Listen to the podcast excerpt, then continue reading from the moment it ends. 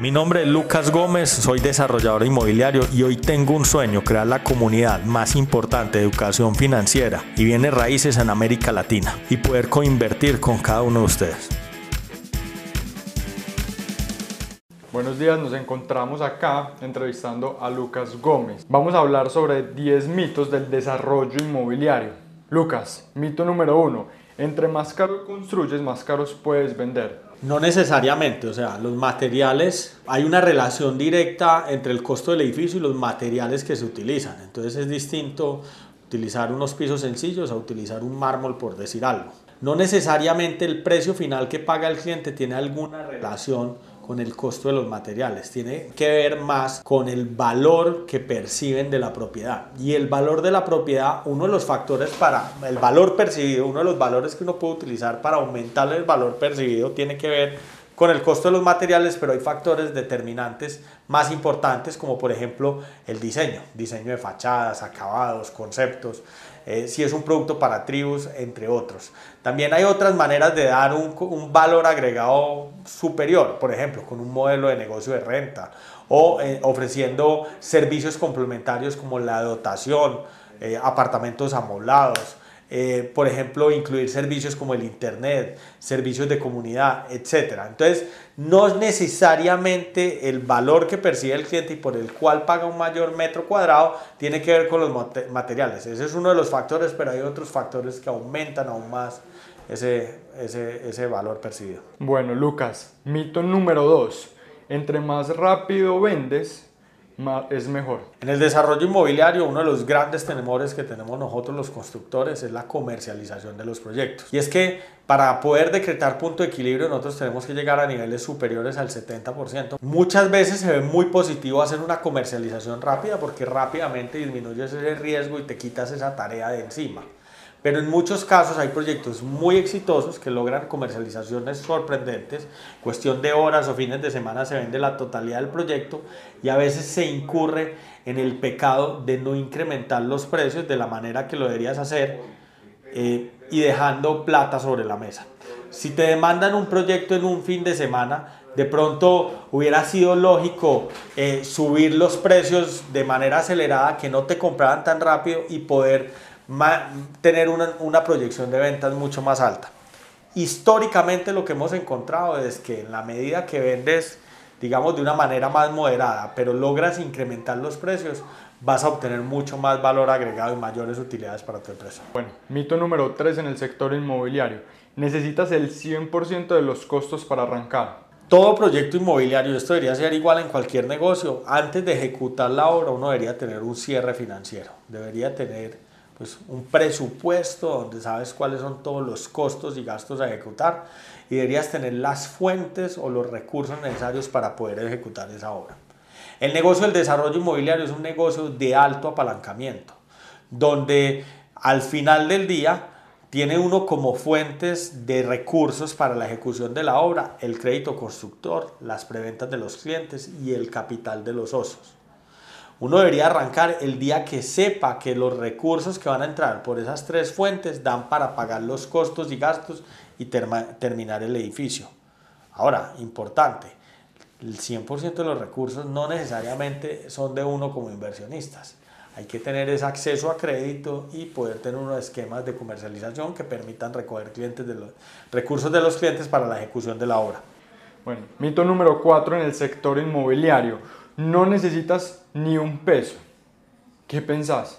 El sector inmobiliario, una de sus grandes barreras de entrada es acceso a capital. Y es que hoy cualquier lote vale una fortuna. Pero adicionalmente, si estás en el negocio del desarrollo inmobiliario, el esquema que se utiliza en Colombia es el de preventas. Y para poder hacer las preventas hay que invertir en diseños técnicos, mercadeo, licencias de construcción y demás. Entonces, realmente eh, si hay forma de apalancarte y de sacar negocios inmobiliarios con pocos recursos, pero de todas formas sigue siendo una restricción importante el capital. Capital para la compra de la tierra y capital para preoperativos. Y luego capital que sustente operaciones de crédito necesarias para el cierre financiero de los proyectos inmobiliarios. Buenísimo. Bueno, mito número 5 un buen negocio inmobiliario se calcula con solo cuánto vale menos cuánto cuesta. Eso es verdad. No, eso está hablando de lo que llamamos nosotros el estado de pérdida y ganancias o el estado de resultados. Y es que esto en cualquier negocio tú debes hacer una proyección de ventas y una proyección de los costos de la mercancía. En el caso de un edificio, pues los costos de construcción. Y al final te arroja una utilidad, pero eso es solo la foto de un periodo. Tú tienes que pensar también en otros factores que son determinantes para decir si el negocio es bueno o no. Por ejemplo, ¿cuánto capital vas a invertir? En la medida que inviertas mucho capital, las utilidades tienen que ser más robustas para que el capital tenga una remuneración adecuada. También tienes que pensar en el tiempo. Entonces hay indicadores muy interesantes como la tasa interna de retorno que te mezclan la inversión, las utilidades y el tiempo. Y es la tasa, de tasa interna de retorno si te, que te dice si el resultado financiero del proyecto fue bueno o no y es un indicador mucho más potente que el estado de pérdidas y ganancias. Excelente, buenísimo. Lucas, mito número 6. Muchos desarrolladores creen que tienen que hacer todo. Un, eh, primero es importante entender qué es el negocio del desarrollo inmobiliario. Y el negocio del desarrollo inmobiliario no es solo la construcción del edificio. Es la construcción de, de un edificio es un emprendimiento que es casi que una empresa completa donde hay unas macroactividades que se ejecutan. Esas macroactividades son la construcción es una, la comercialización del edificio es otra, la gerencia del edificio es otra. En esas actividades lo pueden hacer diferentes empresas o grupos de compañías que se unen para llevar a cabo un desarrollo inmobiliario, como puede ser una compañía como Trazos Urbanos que está integrada y hace la totalidad de las actividades. Ahora, cada una de estas actividades pueden contar con asesores expertos que te ayuden a hacer el trabajo bien. Entonces, por ejemplo, en trazos urbanos hacemos desarrollo inmobiliario, pero no sabemos calcular edificios. ¿Qué hacemos? Vamos y contratamos un calculista que nos haga los estudios o el diseño de la estructura para que ese edificio se pueda soportar. Nosotros en la compañía somos constructores. No significa eso que hacemos todas las actividades de la construcción. Subcontratamos, de hecho, gran parte de las actividades. Movimiento de tierra lo subcontratamos, estructura, eh, redes eléctricas, hidráulicas, entre otros. Lo que hacemos es una gerencia general y subcontratamos cada una de las diferentes actividades y lo que hacemos es buscar quiénes son los especialistas en cada cosa para poder ejecutar la tarea. Mito 7. Listo error que cometen todos los desarrolladores principiantes. Si al del lado le funcionó, a mí también. Es uno de los errores más comunes en el desarrollo inmobiliario y es que gran parte de los desarrolladores inmobiliarios, o por lo menos en Colombia, dicen que son juiciosos en estudiar el mercado, pero su visión es una visión muy corta donde lo que más, lo que más hacen es un estudio de oferta, más no un estudio de demanda. Un estudio de oferta es decir y mirar la competencia que está ofreciendo y qué precios tiene. Y con eso toman la decisión de qué producto hacer. Cuando uno hace un estudio de oferta simplemente, generalmente termina haciendo productos similares a los de la competencia, productos similares a aquellos que la competencia ya tiene y que tienen buenos ritmos de venta.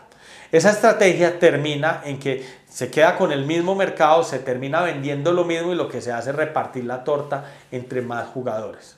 Lo lógico sería entender cuál es la demanda, qué es lo que busca el consumidor, entender cuál es la necesidad específica de esa familia, de ese comprador, de ese usuario y crear un producto. Mito número 8. Si no se vende el proyecto inmobiliario, hazle un descuento no sé.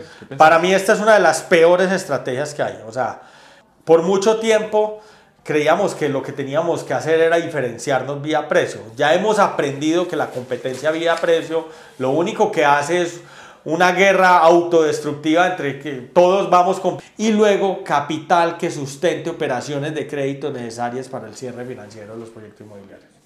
Buenísimo. Bueno, mito número 5 un buen negocio inmobiliario se calcula con solo cuánto vale menos cuánto cuesta. Eso es verdad. No, eso está hablando de lo que llamamos nosotros el estado de pérdida y ganancias o el estado de resultados. Y es que esto en cualquier negocio tú debes hacer una proyección de ventas y una proyección de los costos de la mercancía. En el caso de un edificio, pues los costos de construcción. Y al final te arroja una utilidad, pero eso es solo la foto de un periodo. Tú tienes que pensar también en otros factores que son determinantes para decir si el negocio es bueno o no. Por ejemplo, ¿cuánto capital vas a invertir? En la medida que inviertas mucho capital, las utilidades tienen que ser más robustas para que el capital tenga una remuneración adecuada. También tienes que pensar en el tiempo. Entonces hay indicadores muy interesantes como la tasa interna de retorno que te mezclan la inversión, las utilidades y el tiempo. Y es la tasa, de tasa interna de retorno si te, que te dice si el resultado financiero del proyecto fue bueno o no y es un indicador mucho más potente que el estado de pérdidas y ganancias. Un edificio de 250 apartamentos, pues hay una diferencia de riesgos importantes. Hay una diferencia gigantesca en inversión y puede haber diferencias significativas en el tiempo. Ahora, hay una norma y hay una forma de hacer esto. Entonces, construir un edificio de 20 apartamentos a un edificio de 200 apartamentos en trámites y en programación y demás puede ser similar, porque sacar una licencia de construcción es lo mismo para un edificio pequeño que para un edificio grande. Entonces hay cosas en lo que son similares, probablemente el equipo de trabajo es parecido, pero los resultados financieros son muy distintos, son mucho mejores en los edificios grandes. Entonces hay cosas en que son similares, hay cosas en las que son significativamente diferentes. Y la última pregunta de esta entrevista, Lucas. Si ya vendiste todo el proyecto inmobiliario, ya pasó lo más difícil. Depende. Hoy una empresa como Transurbano es una empresa disruptiva que sabe comercializar proyectos inmobiliarios y que lo hacemos muy rápido y es algo que nos apasiona. Depende del producto, depende de la situación económica.